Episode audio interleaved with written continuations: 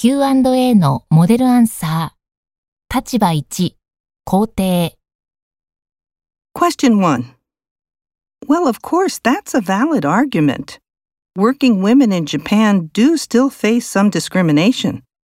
I know sometimes they face challenges in getting promotions, for example.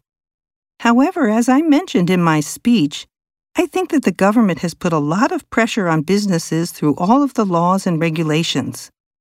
Its policies have also helped to raise women's salaries and allow them to feel much safer in their workplaces.